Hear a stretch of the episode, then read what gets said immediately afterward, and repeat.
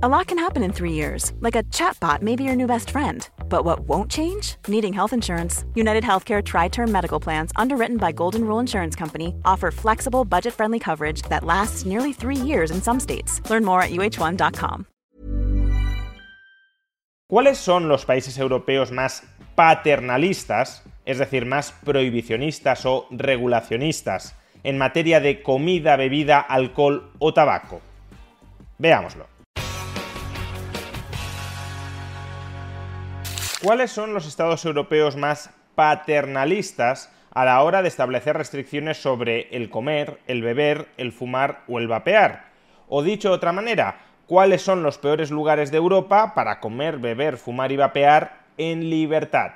A estas preguntas ha intentado responder recientemente el European Policy Information Center en un informe titulado Nanny State Index 2023 que ha sido divulgado en España por la Fundación para el Avance de la Libertad. Este informe clasifica, jerarquiza a los distintos países europeos según tengan más o menos restricciones o impuestos sobre los alimentos, sobre la bebida, sobre el tabaco o sobre el vapeo. Al tratarse de un ranking no hemos de interpretar que aquellos países que obtengan mejor puntuación son paraísos liberales en materia de comida, bebida o tabaco. No, lo único que significa es que son menos malos que el resto. Pero como dice el propio informe, los mejores países no son maravillosos y los peores son terribles. De hecho, y en términos generales, se sigue produciendo dentro de Europa una involución en materia de libertades a la hora de decidir qué y cómo comer, qué y cómo beber, qué y cómo fumar. Por ejemplo, en el año 2017, hace apenas seis años, solo había siete países europeos que tenían impuestos a las bebidas azucaradas. Hoy ya son 12 los países europeos que cuentan con este tipo de tributos que oscilan entre 7 y 30 céntimos por litro. Asimismo, en el año 2017 solo había 8 países europeos con impuestos sobre el líquido de los cigarrillos electrónicos. Hoy, en cambio, ya son 15 los países que tienen impuestos sobre el líquido de los cigarrillos electrónicos y hay dos países europeos que han prohibido totalmente su comercialización. Concretamente, la venta de cigarrillos electrónicos está prohibida en Turquía y también en Noruega. Y a su vez ya no existe ningún Estado europeo donde la decisión sobre si se puede o no se puede fumar en un bar dependa del dueño de ese bar. Es decir, donde existan bares en los que sí se puede fumar porque el propietario del bar así lo decide, que sea un bar donde se pueda fumar, y otros bares donde no se pueda fumar, donde esté prohibido fumar porque el dueño del bar no quiere que se fume para atraer justamente a clientela que rehuye los humos. Pues bien, en ningún país europeo el dueño de un bar tiene ya la potestad de decidir si se fuma o no se fuma dentro de su bar. Lo anterior no significa que no exista ninguna buena noticia en esta materia.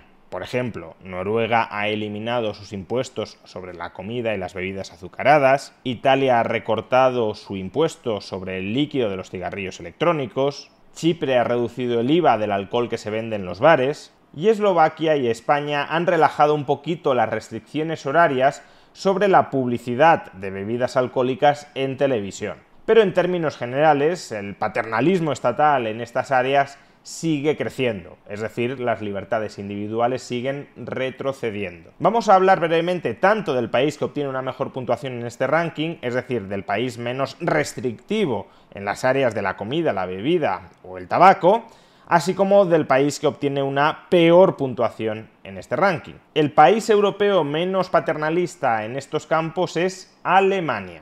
Alemania es el país europeo con menores impuestos sobre la cerveza y el alcohol una vez se ajusta por renta per cápita, es un país que no tiene impuestos sobre las bebidas azucaradas o sobre el vino y cuyas restricciones sobre el tabaco, que tienen un carácter regional, no llevan en la mayoría del país a que esté prohibido fumar, completamente prohibido fumar en cualquier bar o restaurante sigue habiendo bares y restaurantes en Alemania dentro de los cuales se puede fumar. La venta de cigarrillos electrónicos es libre, no se obliga a los bares a cerrar a una determinada hora y las restricciones a la publicidad de bebidas alcohólicas son escasas. No obstante, Alemania dista de ser un paraíso. Existen impuestos sobre el líquido de los cigarrillos electrónicos, se pretende incrementar la edad mínima para consumir alcohol desde los 16 a los 18 años y se ha prohibido toda publicidad sobre el tabaco salvo en el punto de venta. Y vamos ahora con el país que obtiene una peor puntuación en este ranking, o más bien la segunda peor puntuación, porque el que obtiene peor puntuación es Turquía, Pero me interesa más, quizá por cercanía ideológica, hablar del siguiente peor país en este ranking, que es Noruega. Noruega es el país europeo con impuestos más altos sobre el vino, la cerveza y el alcohol en general. Toda publicidad de alcohol está prohibida. Solo se puede consumir vino y cerveza a partir de los 18 años y el resto de bebidas alcohólicas a partir de los 20 años.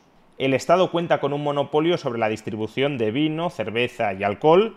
No se puede vender alcohol entre semana a partir de las 8 de la noche y los sábados no se puede vender alcohol a partir de las 6 de la tarde. Si uno quiere consumir alcohol a partir de esas horas, tiene que acudir a un bar y los bares tienen prohibido vender alcohol más allá de las 3 de la madrugada. En Noruega se prohíbe fumar en todo bar y restaurante. No hay excepciones salvo los clubs de fumadores siempre que no se sirva comida.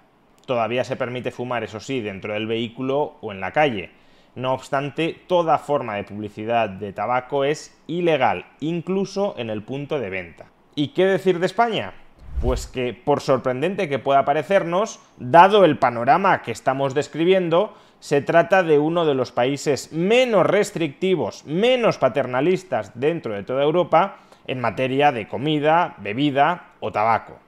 Los impuestos sobre la cerveza y el alcohol son de los más bajos de Europa y en el vino ni siquiera existen impuestos. Al menos claro hasta que Sánchez o Feijó lo remedien. No existe todavía un impuesto sobre el líquido de los cigarrillos electrónicos y los impuestos sobre el tabaco, una vez los ajustamos por el nivel de renta, se hallan por debajo de la media europea.